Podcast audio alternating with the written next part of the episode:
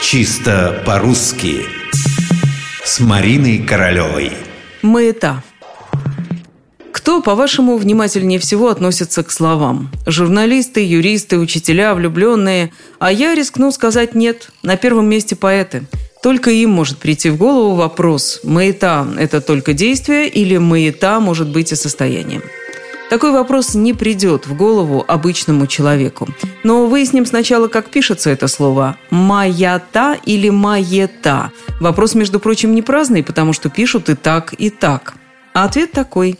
Двойное написание отмечено еще в толковом словаре Даля, но по правилам современной орфографии правильным будет все-таки вариант «маета». Написание с «я» безнадежно устарело.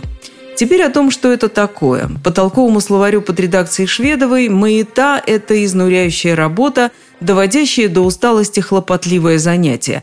Этакое маятное занятие. Маятный, замечу сразу, слово просторечное, так же, как и маята.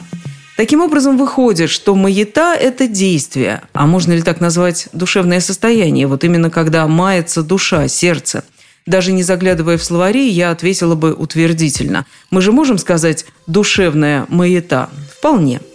Теперь к словарям. Действительно, современные словари не определяют маяту как душевное состояние, хотя у глагола «маяться» такое значение, безусловно, есть. «Маяться» означает «мучиться», «томиться». Почему же маяте не быть описанием происходящего с душой – но чтобы получить словарную поддержку этому предположению, обратимся опять-таки к Далю. И вот в нем как раз действие на втором месте, на первом – душа. Во-первых, маята, мука, мучение, томление. И только во-вторых, большой хлопотливый труд, тяжкая работа. Ну кто, скажите мне, кроме поэтов, способен раскопать в слове такие глубины?